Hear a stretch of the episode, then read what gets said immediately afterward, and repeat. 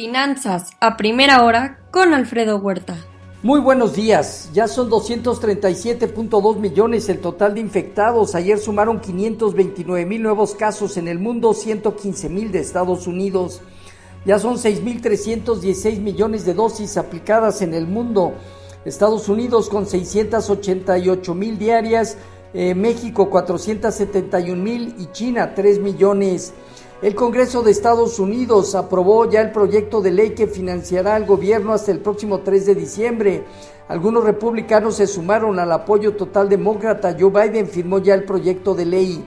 Se desfasó un día, se espera este día la votación sobre el plan de infraestructura, que podría ser eh, alrededor de un billón de dólares. Inicia octubre, un mes eh, volátil cíclicamente y cuarto trimestre del año. Hoy fuerte movimiento al alza en las criptomonedas. El Bitcoin supera los 47 mil dólares. Evergrande no pagó bono el segundo por 47.5 millones de dólares y suma ya 131 millones de dólares no pagados, teniendo 30 días antes de declararlos en incumplimiento. Reanudó trabajos en 46 proyectos de construcción que mantenía detenidas. Eh, se comentó ayer que vendió su participación de un banco y obtuvo 1.500 millones de dólares. Veremos qué sigue con el gobierno y el Banco Central de China. Estimados de venta de autos al tercer trimestre de Estados Unidos habría caído entre 13 y 14% al tercer trimestre de 2020 por la escasez constante de chips y semiconductores para vehículos urbanos. Caídas mayores a este nivel en General Motors y Ford. Un nuevo escándalo en la Fed salpica ahora al, presidente de la región de Richmond, Virginia, Thomas Borkin. Con un voto de 4 a 1, Banjico aumentó la tasa a 25 puntos base para ubicarla en 4.75, dejando un comunicado más restrictivo. Mayor inflación, cuello de botella en la producción, la Fed y la próxima reducción de estímulos. Estima una inflación 2021 en 6.2% general y 5.3% subyacente. En Asia Pacífico, movimientos negativos. Eh, China feriado por Día Nacional. Destaca Japón menos 2.3%. Europa se modera mucho entre 0.1 y 0.5%, Francia, Alemania, Italia, España, el Financial Times de Londres ligeramente mayor en la, contracción.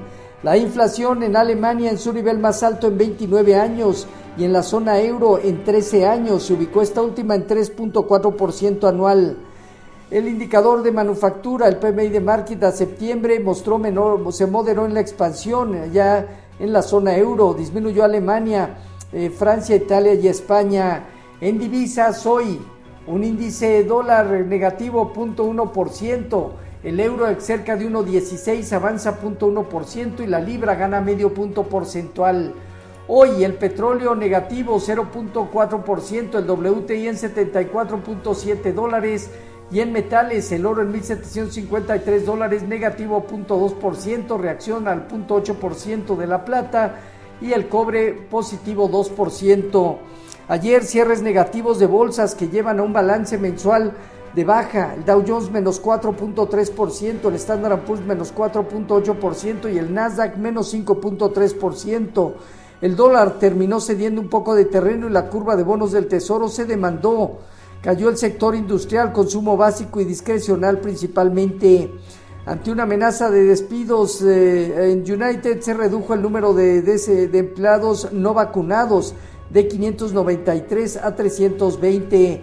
Se anula posible acuerdo de Sumi 59 por 14.700 millones de dólares.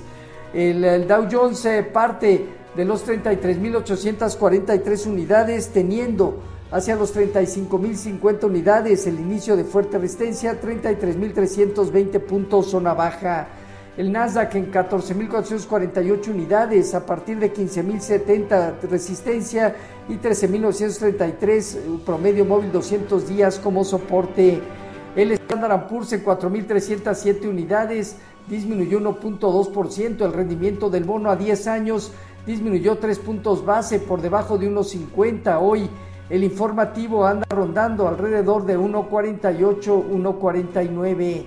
Con respecto a nuestros eh, mercados, tipo de cambio se presionó hasta niveles cercanos a 20.61.3% de, de depreciación. Bajo las condiciones actuales, niveles de 20.70 20.85 en la parte superior, 2040, primer nivel de soporte ante movimientos sensibles que tiene el tipo de cambio. Fondeo diario, papel gubernamental en 4.61 y bancario en 4.9, la TIA 28 días en 4.75.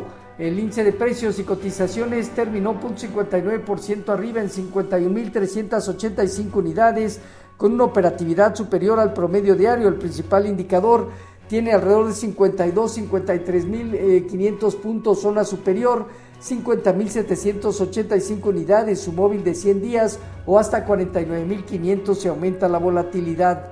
Tasa riesgo país de México disminuyó ligeramente a 214 puntos. En agosto ingresos petroleros aumentaron más del 100% anual ante mejora en la, en la cotización. La recaudación del IES cayó 23.8%, el gasto aumentó 26.9%, ingresos tributarios aumentaron en agosto arriba de 88.300 millones de pesos. Este día ingreso y gasto personal, marketing de manufactura, ESM de manufactura, sentimiento de la Universidad de Michigan, gasto en construcción, conteo de equipo de postpetroleros, el Baker Hodge posiciones netas no comerciales de materias primas, divisas y bolsas. En México, remesas familiares y encuesta de Banjico. Próxima semana, dato de empleo en Estados Unidos, inflación en México a septiembre.